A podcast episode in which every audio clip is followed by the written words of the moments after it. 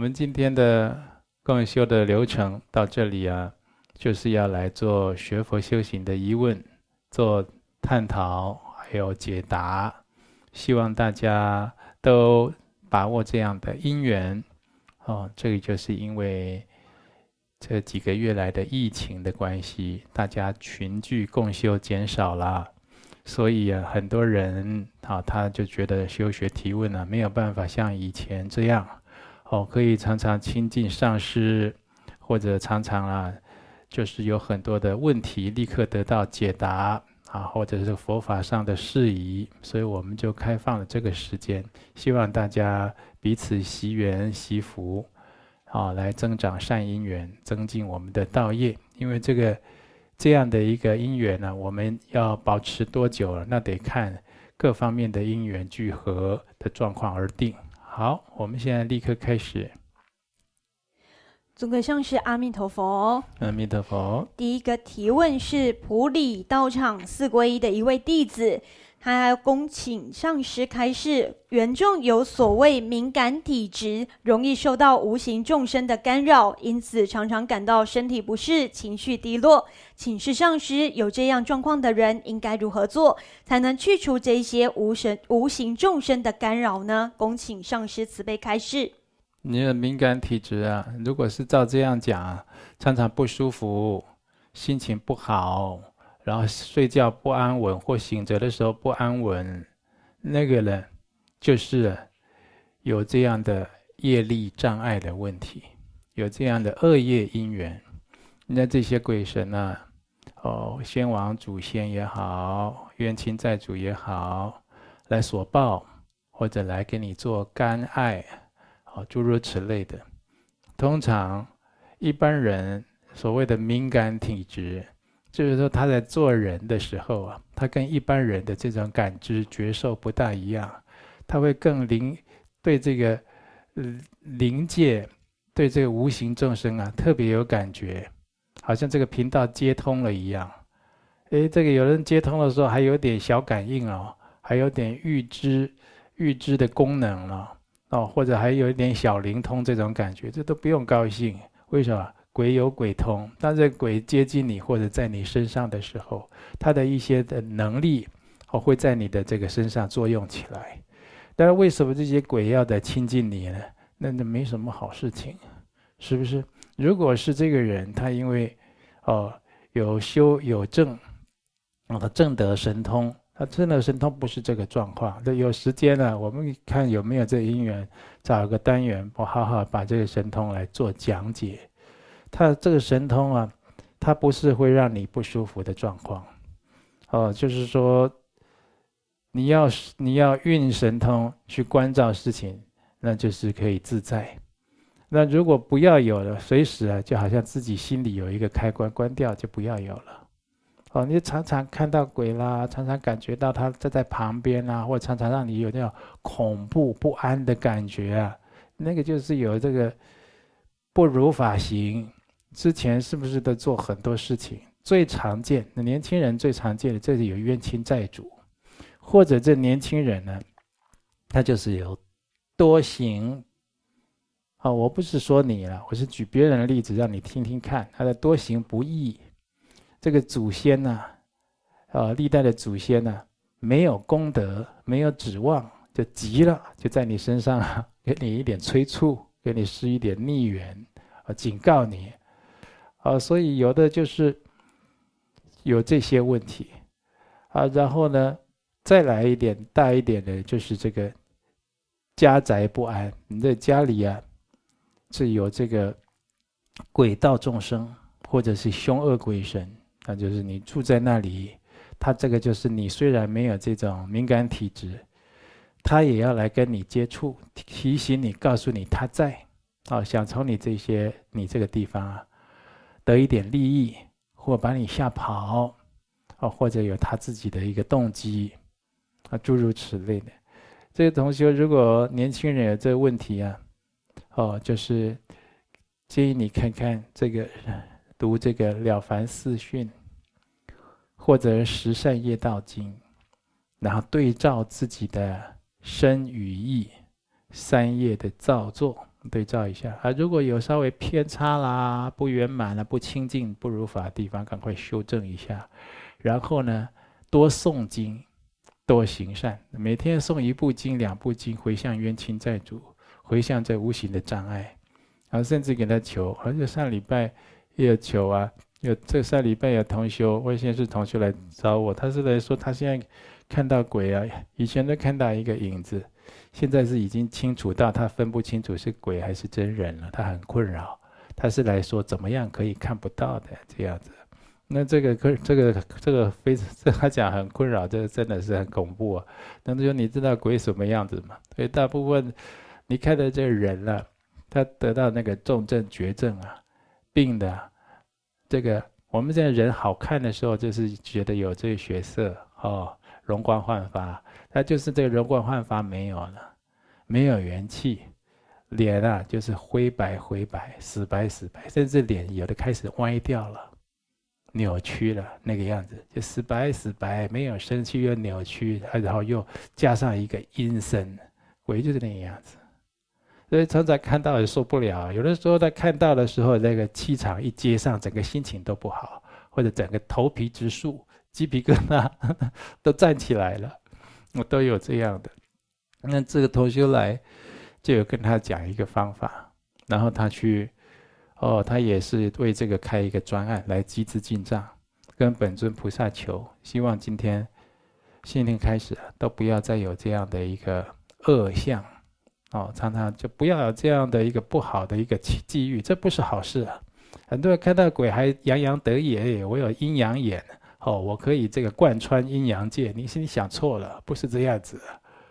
呃，这个你这是没有学佛，你才会有这种自己的想法，错误的想法。学佛你就知道，那根本不是。嗯，那个学佛有福的人呢，他那个梦境或者他眼睛常常看到，能看到的都是美好的事物比较多啊。啊，心里常生这个喜悦、光明、清净，这都是学佛修习的瑞相啊！一再看到这鬼啊、怪啊，我死人的样子啦，吓你啦，阴森啦，恐怖啦，这个你就知道有麻烦了。所以这是一种正在受报，说白了，你你正在受这种报应啊！所以这个同修他来找我的时候，跟他讲这个方法，他一用那后来第二天他说他从那时候回去。哦，这菩萨加持他，他就觉得比较看不到，而且眼前都是光明了，立刻得到加持，立刻得到改善。所以有佛法就有办法。好，希望同这一位提问的啦，我举了这么多的例子，不知道有没有刚好碰巧回答到你的问题。好，那希望你听了以后立刻要去改善实践。为什么呢？鬼道众生这些鬼神众啊。哦，你今天问一个法师，哦，你问龙德上师，他在全球直播的时候跟你回答这个问题，对他来讲不是一个小事，他会给你记次，人家已经法师跟你讲过了，你还是不动于衷，这样不是好事情。你应该该改的改，该还的还，该忏悔的忏悔，该修的赶快立刻修，要这样子做。好，多多诵经，多行善事，看了凡四训。啊，去读《十善业道经》，我们道场有免费跟大家结缘。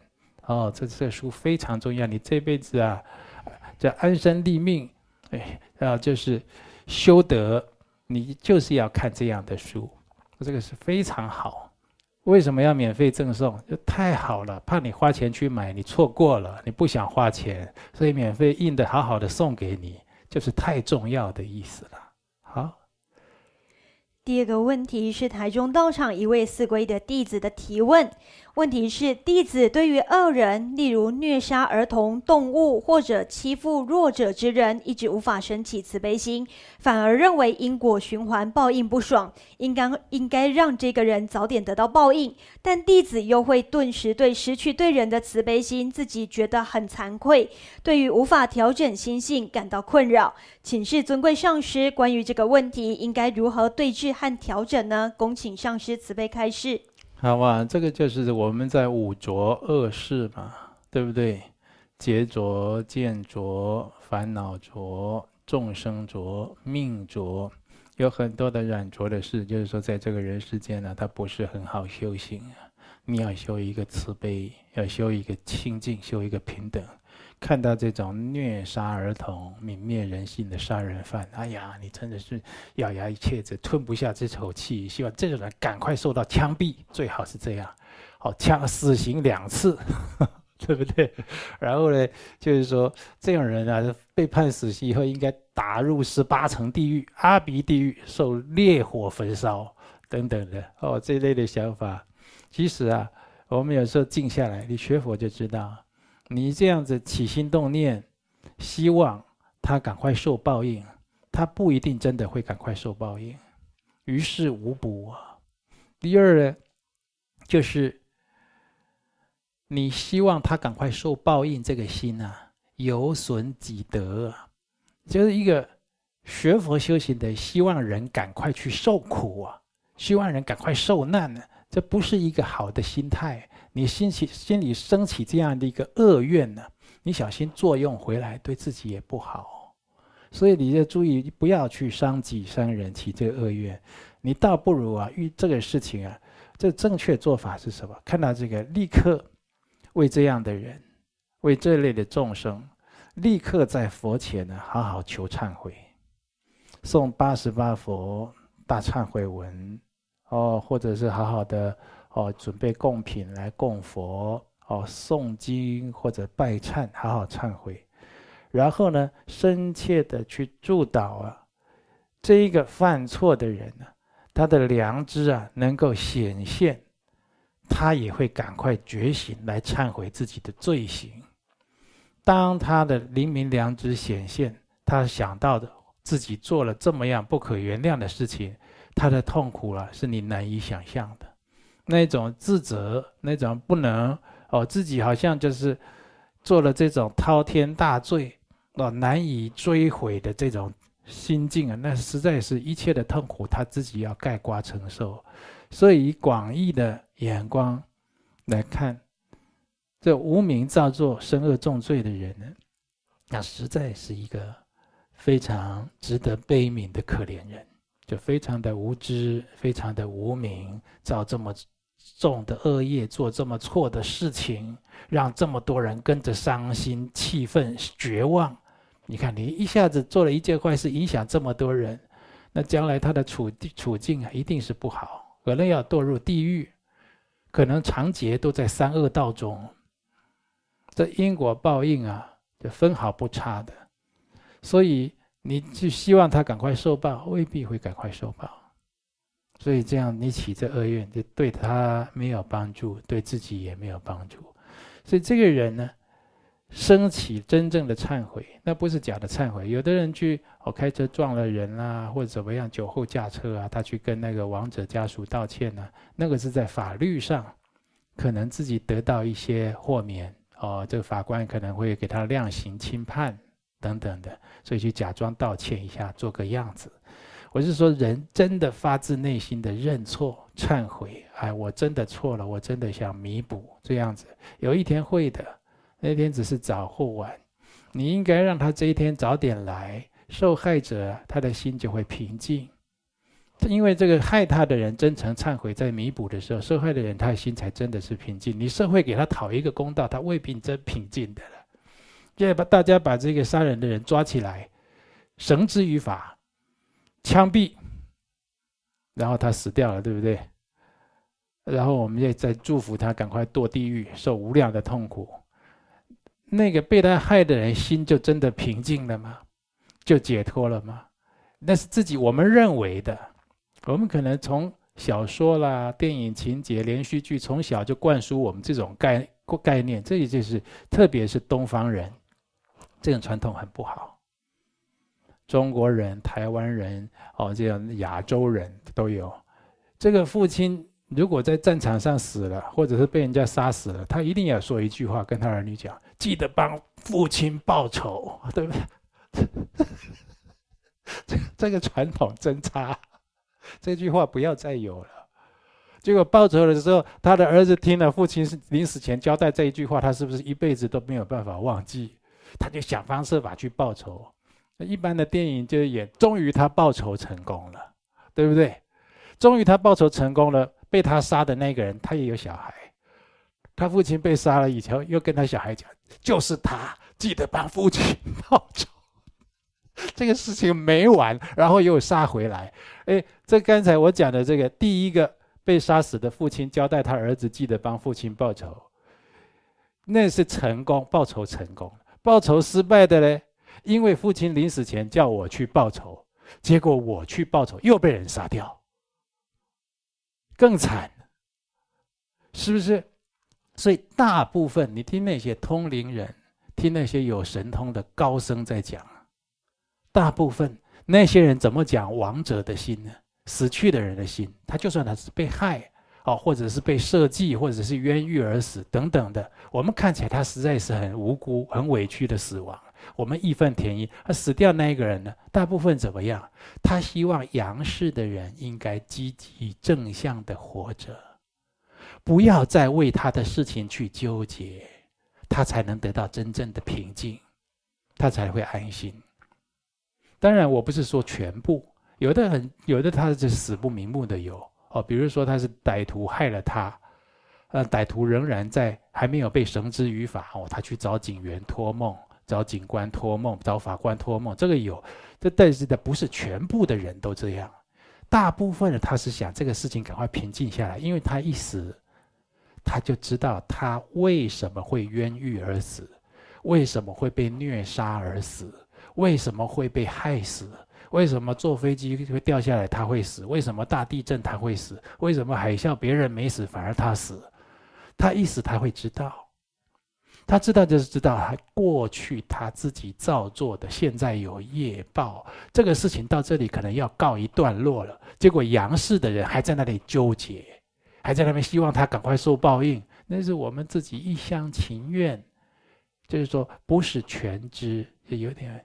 有点无明无知的单方面的想法了，哦，那这个如果在附会上这个群体的，哦，或者是党派，我那就是就是更没完没了。然后那那国家与国家之间，那种族与种族之间的仇恨，那就更没完没了，那罪过就更大了，是不是？所以有的时候自己要静下来，已经学佛了很多事情，这样静下来，很气的时候，先疗伤止痛一下，先持咒。你看莲花生大师的根本咒，这是降伏魔怨的咒语。你这样持下来，观想莲师放光加持我们，然后静坐三分钟，达到那种品质很好的静坐。就像我们午休趴一下，如果品质很好，五分钟、十分钟也都起来，也都觉得精神饱满，对不对？你禅修品质很好，三分钟、五分钟，你心会静下来。静下来以后，你才有更好的智慧。来再去思考这个事，不要情绪化，被这样的事情的那种剧情牵着走，丧失了理智。不要这样子，你应该静下来看这个事情。这个事情最好是怎么样来来做一个终结，才叫真圆满。而尤其已经学佛了，要善用佛法的智慧。如果学佛的人都这么冲动，看到风就是雨，有的时候是。有这种看到被虐杀的事情，就很气那个虐杀的凶手，是从新闻上面看的，对不对？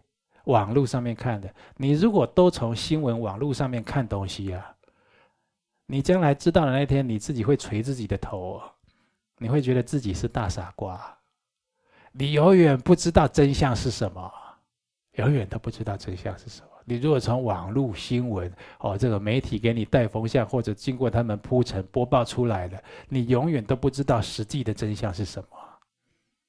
你看这个政客讲的话，啊，这穿着西装笔挺的，面对着麦克风记记者的这个闪光灯，嗯。啊，关于今天这个事件如何如何，怎样怎样，我们已经做了全面的动员，以及最及时的积极处理。所以这个事情如何，你永远都不知道他在讲什么，你都不知道他心里在想什么。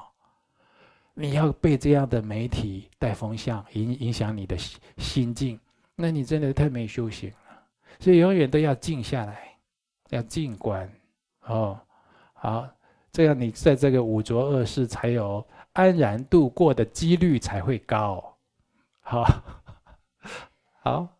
第三个提问是高雄道场一位同样四皈依的弟子，他的提问是：原众兼职从事礼仪公司的人员，听闻到上师的开示后，知道要以佛法去帮助亡者才是最好的，但不知道这样的工作性质是否会有什么因果，是否算是敬业的工作呢？恭请尊贵上师慈悲开示。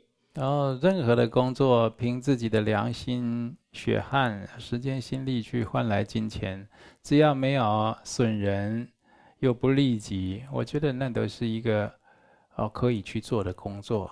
哦，我这样粗略的说，那真的要在佛佛教来讲，哦，正正命啊，哦，就是用自就是就是不抵触三宝的教戒啦，如理如法的。来让我们的色身好延续，来以保慧命。好，那这样子呢？就用这个原则来看，那我们就要严格一点。严格一点怎么说呢？这个殡葬业啊，这个殡葬业你没有这个行业行吗？那当然不行啊，是不是？但是你去从事这个行业，任何行业不止殡葬业，你已经学佛修行了，你要注意它对你学佛修行的影响。啊、哦，那你如果说你是一个学佛的人，你去做这个股票金融的这样帮人家操盘的人，你说你说我这个都没有犯戒，是没犯戒，但是抵触，抵触教义。那殡葬业会不会抵触？那看做的人他的心态和过程。殡葬业我很了解，我从小住在台中殡仪馆对面，我在那里长大的。啊，每天叫起床的声音就是那个咚咚锵，咚咚锵，那棺材要送出去的，呃，有不是那个大鼓阵的声音。每天我就是这样，几乎每天。哦，然后就是五指枯木的声音，哦，常常听到或听到那些哦什么声音，不然就闻到烧纸钱的声音。哦，这个，但是以我的了解。做殡葬业要注意什么呢？就是注意啊，你常常看到人变成冰冷的尸体送到太平间，然后啊，呃，送到冰柜里面，啊，然后要去处理，你会看到人多人间啊很多这种悲欢离合的实相，但是这个要有正觉、正确的觉知、正确的觉悟，一般。做了殡葬业，对这个看多了以后，他失去了正确的觉悟。我不是说这一位提问的同修，我是说我的所见所闻的心得跟你分享。殡葬业的人，我认识很多，他会失去正确的觉悟。一般我们就是观死无常，有的时候去看一看这个公墓啦、太平间啦，哦，看到这个亡者的大体啦。会觉得哎呀，人生好无常啊！这个多么健康啊，每天都是打网球、爬山的一个老先生，一下躺在那里冰冰凉凉啊，脸都惨白，身体都肿胀，哦，等等的，会觉得说，哎，这这这个是生死无常，我应该生发哦这个精进心，这真的是这样。以前我们一个同修，他舍报了在大理，然后呢，因为他生前就这个是。王者他生前就希望我去给他修破瓦法，我就我就去了。那带我们一个同修去，我们这同修平常都学佛修行，不精精进不精进。那一天我们去好像两三台车，七八个人。我们这同修第一次见到大体，第一次见到大王者的大体，得到大体的加持。他回来自己去做了注印的佛经，不然注印了啊一千本还多少本？打听之下，为什么？为什么你要突然做这个功德？说人生好无常啊。我那天看到了大体，我我就觉得我要多做善事，我要赶快修行。有的时候就他会产生一些正确的觉悟，对，人生很无常，因为生命只在呼吸间，就是这无常一来的时候啊，万事皆休啊，所以变成这就是。反过来，有不正确的觉悟是什么？就看了这个死亡啊，他心里是很刺激，但是没有亲近善善知识给他引导成正确的觉知，去精进。他那样刺激没有一个出口，没有去处理它，他变得怎么样？他变得很爱纵欲。什么东西啊？哦，钱呐、可以装在口袋里就是自己的；哦，东西可以吃到自己嘴里就是自己赚到的。看到这个男生女生可以交到啊，哦，可以去睡一觉啊，就好像自己就是，就是自己多出来的福利。哎，他开始变得这样的。好像那个人性比较降低啊，很多东西都变得过度的现实，那也不能有。我不是说所有人都这样，有的会这样，因为什么？看多了。那看到的来这些念经、诵经啊，这的法师、居士啦、正头啦、家属啦，这种都在做场面、做假的事情哦。原来大家站在那边行礼如仪，好像啊对这个王者情深意重。其实大部分的人都在计较着自己的利害，这个王者赶快送出去，没有我们的事。人刚死的时候，有有的家人啊还会很舍不得。哎呀，妈妈怎么就躺在？冰柜里啦，我舍不得啊，怎么样，在那边受不了。第二天早上睡起来，诶，我们什么时候送出去啊？这样会不会臭啊？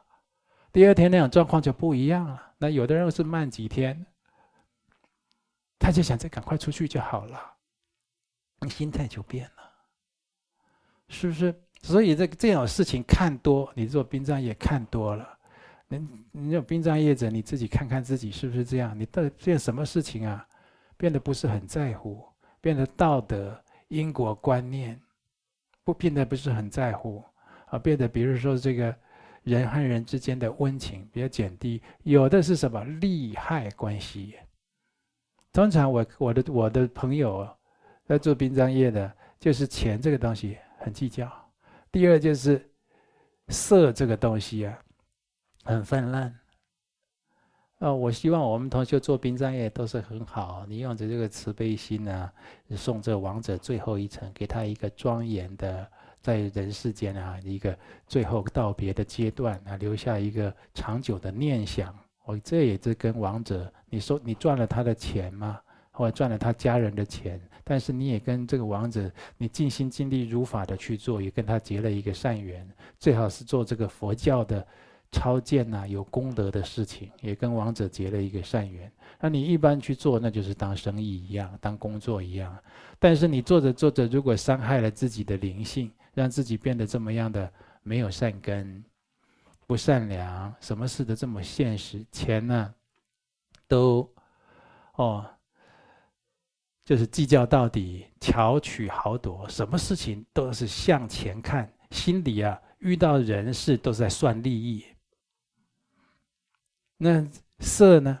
就这两个都要注意，财跟色。色呢，就是有机会去纵欲，有机会是这个性这个性的方面去腐烂，你就不放过的，你会变成这样子。很多都要小心。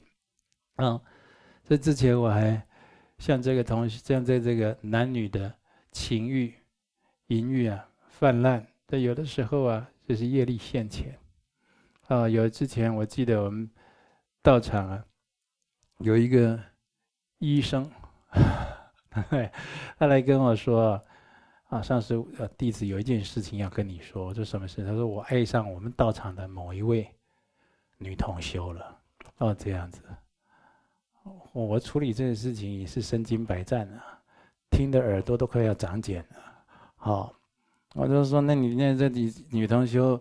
这有的人都对人家喜欢呐、啊，哎呀，都是一时的好感，一时的新奇，或者过去有这么一点点的露水姻缘，露水第二天早上见了太阳干掉，就发现什么都不是了。所以你应该把心静下来，啊，面对现实，很多事情啊，剧情你走不下去的。他就说：“真的吗？”我说：“真的。”我说：“你根本不了解这一位同学。”这位同学是三个三个小孩的妈妈。她说：“哈，我还是爱他。没错，你讲这样让我打击很大，晴天霹雳。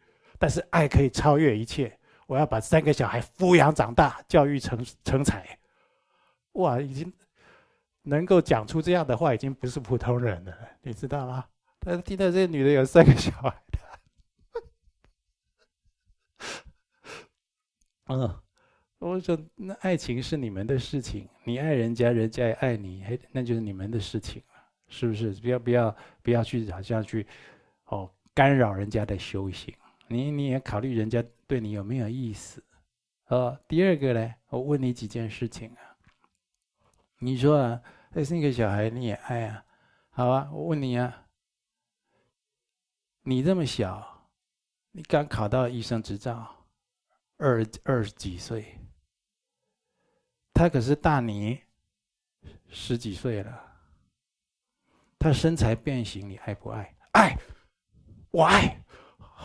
他 毫不考虑这样，我身材变形你都爱？你大概是没见过女人身材变形。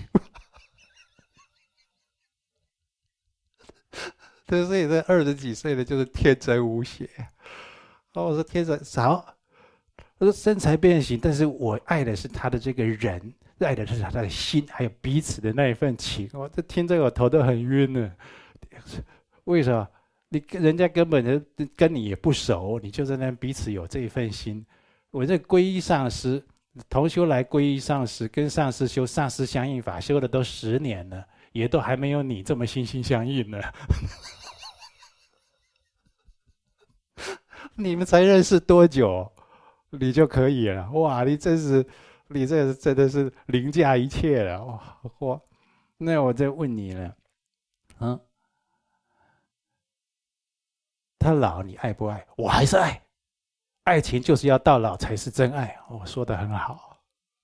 我跟你讲，有的时候不要不要嘴巴讲这个讲的很爽啊。真爱也没什么，真爱也有一时的，真爱假爱都有一时的。有没有真爱永恒？真爱如果是男女情爱，那不会永恒。我就没看过。你说梁山伯、祝英台他们会永恒，罗密欧、朱丽叶他们会永恒，牛郎织女他会永恒，那除非有一件事，他们学佛修行，他们把这个爱升华变成大爱、无为的爱、包容的爱，除非是这样，他们这样这尽虚空遍法界，那你说这个永恒我就信了。如果是三界内这种情爱，那都有占有。那都有执取，那就是执着了。我说，你要知道啊，他老的时候，你还可以想要去旅游，还要去爬这个山、登山，还要去滑雪。你要知道，他那时候已经在做坐骨神经痛的复健了。他是医生嘛，对不对？他就对，他就看我一眼，有点迟疑，这样。然后我就说，我再问你一件事情。坐轮椅你爱不爱？就不讲了。坐轮椅爱不爱？他说上司不会这么倒霉。我是祝福你们，这大家都健健康康。坐轮椅的时候，坐轮椅不是说你买一把好的轮椅，这种便宜点三千多块，好一点的一万多块，我买一万多块的轮椅推它。这不是搞定？不会不是这样。坐轮椅，你要出门啊，上下楼梯啊，过那个坎都要搬，都要抬。坐轮椅的人情绪会不好。坐轮椅的人，他要个喝个茶，喝个什么，就哎，把那个拿给我，哎，把那个换台器给我，遥控器给我。你们整天就吵架，你想过吗？而且那时候你正是盛年的时候，他已经年老色衰，身材走样。疾病缠身了，你爱吗？他不讲话了。我说你的真爱怎么这么快就就漏气了，就泄气了？我还以为你的真爱会超越时空呢，这也不过就五分钟。他说：“上师，你讲这个太残忍了。”我说我讲的是真话，真相本来就残忍。你这这荷尔蒙冲上来，或者一时业力现前的时候，你看不清。上师的工作就是把你冷静，这样讲给你听，让你自己选。你真的爱吗？他坐轮椅，你爱？你知道坐轮椅坐久，那个那个那个屁股那边屁股会变形，然后屁股那边长很多的痘痘，或或者有的是有那个小脓头，哦，常常会那边过敏。你知道会这样吗？我跟你讲，他那他被我讲，我还我还讲了好几个例子，我在这里不便讲。他被我讲的一点爱情的情趣都没了。我就说，你不要以为谈恋爱你们可以享受恋爱的情趣，而其他不用负责。就算你到外面交的男朋友、女朋友，哦，一夜情的、几夜情的。他会不会他病了老了来跟你说：“哎，亲爱的，哦，我刚才去检查大肠癌，请你借我几十万。啊，亲爱的，我小孩的学费麻烦你帮我垫一下。”他会不会这样？你不是爱吗？爱要不要处理这些？那当他他你爱这个女的，这个女的。你说他是有学佛的，不管他有学佛没学佛，有学佛也有修不好的，没学佛的那更是心他的情绪暴走的，有没有这种的？那你爱吗？常常看到就是始乱终弃，刚开始乱七八糟的，不不考虑后果，一切都毁掉。后来呢？后来结成仇，就造了业以后分开，然后彼此结成仇，看到的都这样。百分之九十以上都这样，所以我们道场才有所谓的“道场择偶，自障障人”，弟子奉行清规，都是这样的。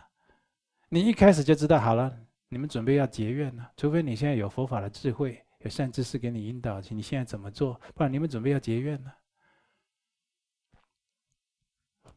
这重修啊，你这你要脑袋里要想那个走得下去的剧情啊。你要爱一个人，要不要爱他的业力呀？你说我为什么要爱他的业力呀？他的业力会显现在他的人生身上，哎，他的业力在他身上的时候，他的脸、他的身体会衰老、会疾病，哎，变在他的精作用在他的精神身身上，所以他的精神啊会愚钝，哎，甚至他开始有忧郁症，他晚上都不睡觉，或者他躁郁症。你们的情绪在哪里？那他的业力如果显现在，已经就把这个人，呃，他的他本来是有学佛的一个善根，你来道场看到这个人，你会觉得道场的这个人吃素拜佛，在佛前那样虔诚那个样子，一定有感动你几分，为你对他的这个啊单恋，呃这的摄受力、吸引力加了很多分。因为呢，这个拜佛，你就觉得你也拜佛，就觉得他善良，我喜欢，对不对？他会不会整个扭曲回来，退失道心，不拜佛，而且邪知邪见，甚至拜佛的人邪知邪见的人一大堆啊！我跟我道场很多皈依的弟子讲话，我都听不下去，我都会，我马上会打断他，那是谁教你的？我们同学很多都有经验啊。邪知邪见人的一大堆。我说你，你已经来学佛听经这么多年，你怎么还有这种观念呢？偏差、错误，而且这观念，如果你没有把它扭转过来，它一定会带着你六道轮回，带你进入三恶道。不管是价值观、人生观，有很多学佛多年都没变的哎。那你怎么知道他会他会继续保持着这个善根？啊，保持的那个魅力吸引着你跟他谈爱情，你怎么你怎么知道？根本没办法，你们这出戏很烂，唱不下去。哦，后来也不知道这个人是不是醒了，应该是醒了，就噗一个就不见蛋了，啊，跑不到哪里去，再也没跟我再提过这个事，呃。啊，然后我就去跟那个女生说：“我跟你讲，某某女生，刚有个意思说哈，她喜欢你，她这种喜欢呢、啊、是认真的要跟你结婚的。我跟她说你是三个孩子的妈，她说她爱，她要 照顾小孩。我认同又怕的要命，哦，没有，她爱我不爱，好，我要清修，哦，那是她的事情。你道场不要说道场啦，职场啦，只要人多的地方，乃至一男一女，现在甚至是是一两个男的、两个女女的都有意识看对眼的时候，我奉劝大家冷静一点，啊，把心静下来，很多事理分析分析清楚一点。你那种爱，你不要说学佛了，横超三季，你就是一生一世的爱，他就算就是。卧病在床，卧病在床，他有很多问题。你你闻过那个成人纸尿布打开，他已经两次三次，嗯大便小便在里面那个味道吗？你说这样你也爱？你对你父母做过这个事吗？你对你阿公做过这个吗？大部分都没有。你对你父母做这个，你对你阿公这个，你父母养你一辈子，你对他做这个，你都会嫌反感。我跟你讲，那那打开那个味道，你一定反感，你一定心情变很差。那要很高的孝心才能觉得，哎，妈妈就是这样带我长大，爸爸就是这样带我长大，那你才过得了的。今天你可以对一个陌生女子这样子吗？你爱她，你能吗？你把她的纸尿裤打开，因为她卧病在床，或者她中风，或者她癌症，或者她已经丧失这个。精神意识了，你可以这样爱他吗？那只有一生一世哦。很多人都闭嘴了。哎呦啊，那现在爱情都不用谈，都不用谈这些的哦。好，是不是？那不是就这个花就鲜的时候、香的时候、鲜嫩的时候，把它摘起来，后面就把它丢掉了，那不就变采花贼了？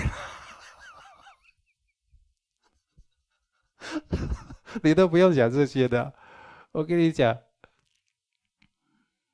还有那修行的问题。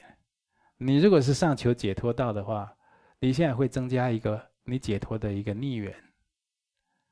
你要这个你的伴侣、你的先生、你的太太、你的爱人，无论是同性异性，他同跟你同心同德，今生就是要弘学佛修行、弘法利生。命中以后要求生净土，你伴侣是这样吗？你会，你可能会讲出一些更更狂妄的话。我觉得我可以改变他，我觉得我的爱可以改变他。我跟你讲啊，会讲这种话就觉得你走火入魔了。我都还没看过谁的爱爱情可以改变谁的嘞。我跟你讲，如果可以的话，不用上师了。你应该来改变众生，这么多众生，你都要改变他呀。对不对？那我做上师，我都用爱情来改变我的弟子。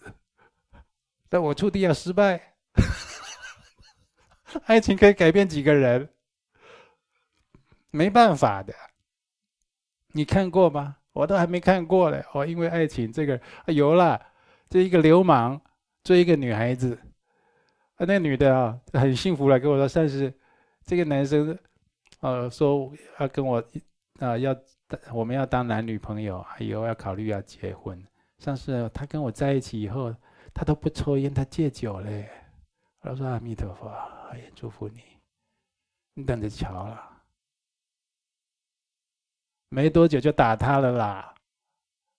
那个就是两个人缘分好的时候，什么都可以了。缘分好，什么都好说。缘会差的时候，一个人。他的缘分会好，都是飙高，都一直持平，都一直好，一直好。一个人缘分有没有这种人？没有。他的缘都是他的那个福福分都是这个好啊坏、啊、好坏，人的一生都是起起伏伏的，一生都是啊。缘好的时候什么都不要计较都没关系，就是有爱的。缘不好的时候你还爱吗？那很多就是不爱他告啊。我打呀、杀呀、闹啊，跟以前那个啊，这个这个某县市地方法院一个庭长，那他亲自跟我讲的啊，他他旁边的他旁边的那个同事跟我讲的，他亲自他不好讲。我们一吃饭的时候，他知道讲什么了。那个庭长开庭的时候啊，正在审理犯人呢、啊。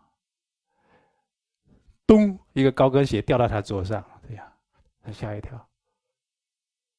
他应该叫法警把人家逮捕，对不对？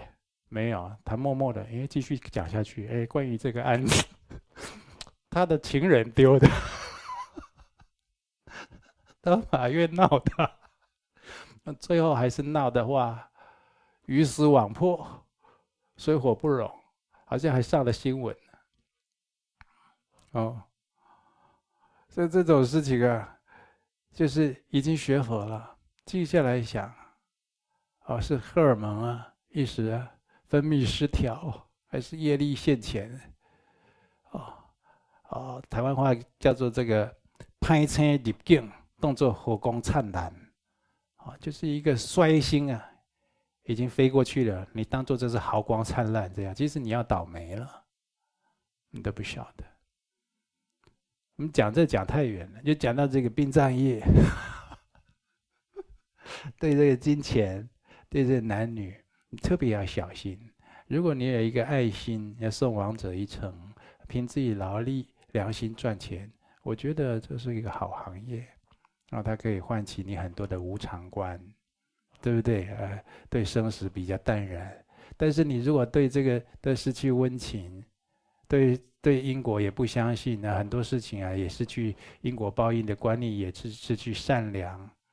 也失去学佛修行的动力。那我觉得这个行业如果伤害你，不止这个行业，任何行业都一样，它会伤害你的慧命。那你应该找一个更适合自己的。啊、来继续。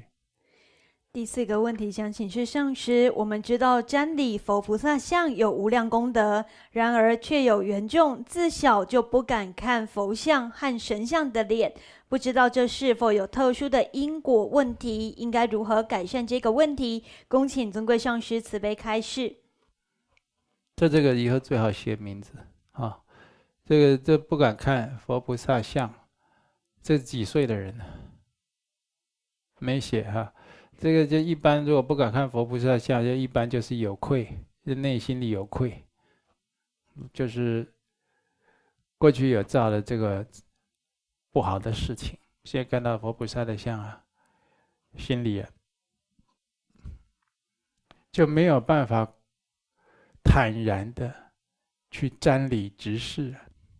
好，就是这样子。跟你回答到这里。如果你是有个人的情节，他有所一同啊，你要把名字写过来。啊，还有呢？请示上师，有些老菩萨现在没有金钱上的匮乏和困扰，儿女已经长大成人，身体也尚且健康，可以好好修行的后半生，却没有将学佛修行摆在第一位，还常常想要去打打零工，找其他的世俗五欲活动参加，想要调剂自自己的生活。请示上师，我们可以怎么样才能够善巧的来奉劝身边这样的老菩萨，应该赶快修行呢？恭请上师慈悲开示。嗯，这也老菩萨他会这样，你就知道他学佛啊，不是深信因果，不是真的归敬三宝，啊，得到佛法应该有的见正知正正见的这些观念的建立还很少啊。我们同学要多去成全他，多讲一些哦，这个佛教的公案给他听，哦，人生难得，哦，生死无常，轮回过患。这些要讲给他听，哦，然后他在在他的这个相续之中啊，有这种善恶差别的比较，他就会比了，他就会去观察、去辩证了。如果他都没有，一听着他已经到这个一般来学佛的人，只要有空，你放假或者好不容易退休，他整个会投入佛法的自修或者弘法度众。那就了去，他前半生没有这个福报，就好像每天要去被人家关八小时。关十二小时啊，对不对？那十二小时是老板的，是公司，是单位的。关的时间到放出来的，那你的时间，哇，那我的时间我要做我的事，我要修行，我要拜佛，我要做义工，我要参加法会，我今天要去放生，是不是？那拼命的去做，他退休了，他赶快去做。你看这我们道场，显教密教道场都一样，学佛修行的这这个团体的底气在哪里？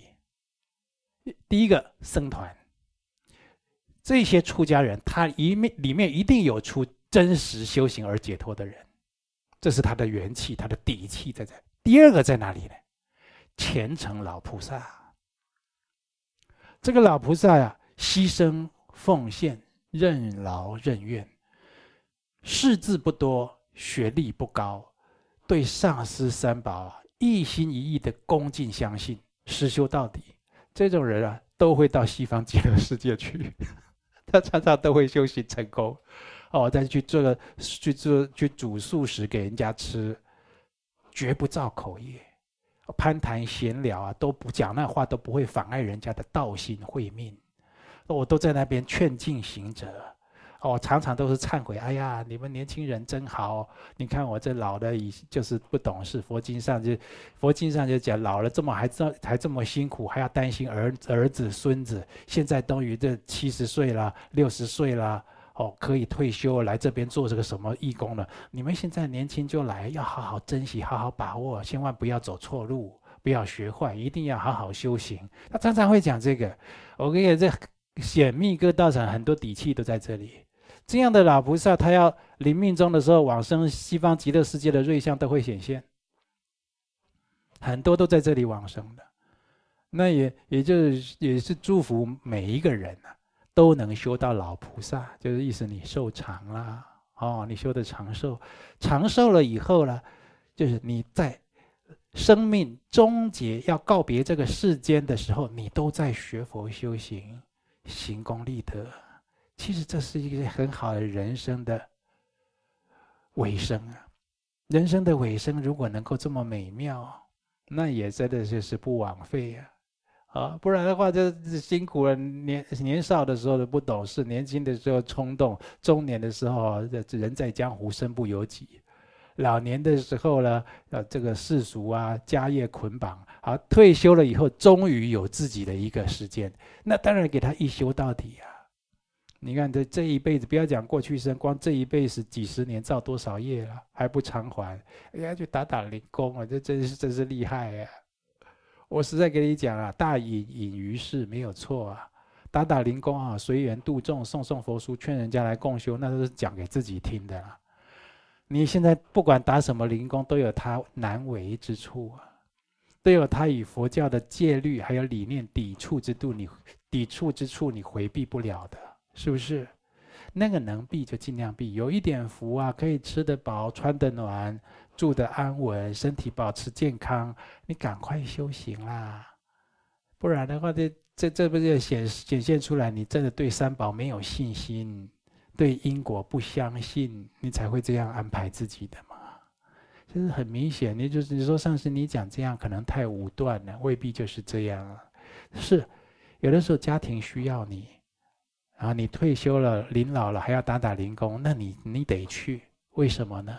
因为家庭真的需要，不然大家没饭吃，日子过不下去，你不得已就是要去。就是我们的福德因缘就这样，有的时候遇到了就承担了嘛，是不是？我就说你明明不必去打零工，你还没事找事做。啊或者去交个伴侣，或找个什么，参加个什么让自己心烦的社团，然后整天呢回来说要找儿子去打架，为什么？因为今天参加了一个什么老人的社团，那个老人用脸书骂他，还要找这个儿子去打那个老人，大家要怎么去肉搜对方啊什么的？哇，都这个事我听很多啊。你干嘛老年可以好好修行的时候，还不让自己平静下来呢？是不是？哦，所以你如果心有余力，赶快投注在修行上，这个真的是万般重要喽。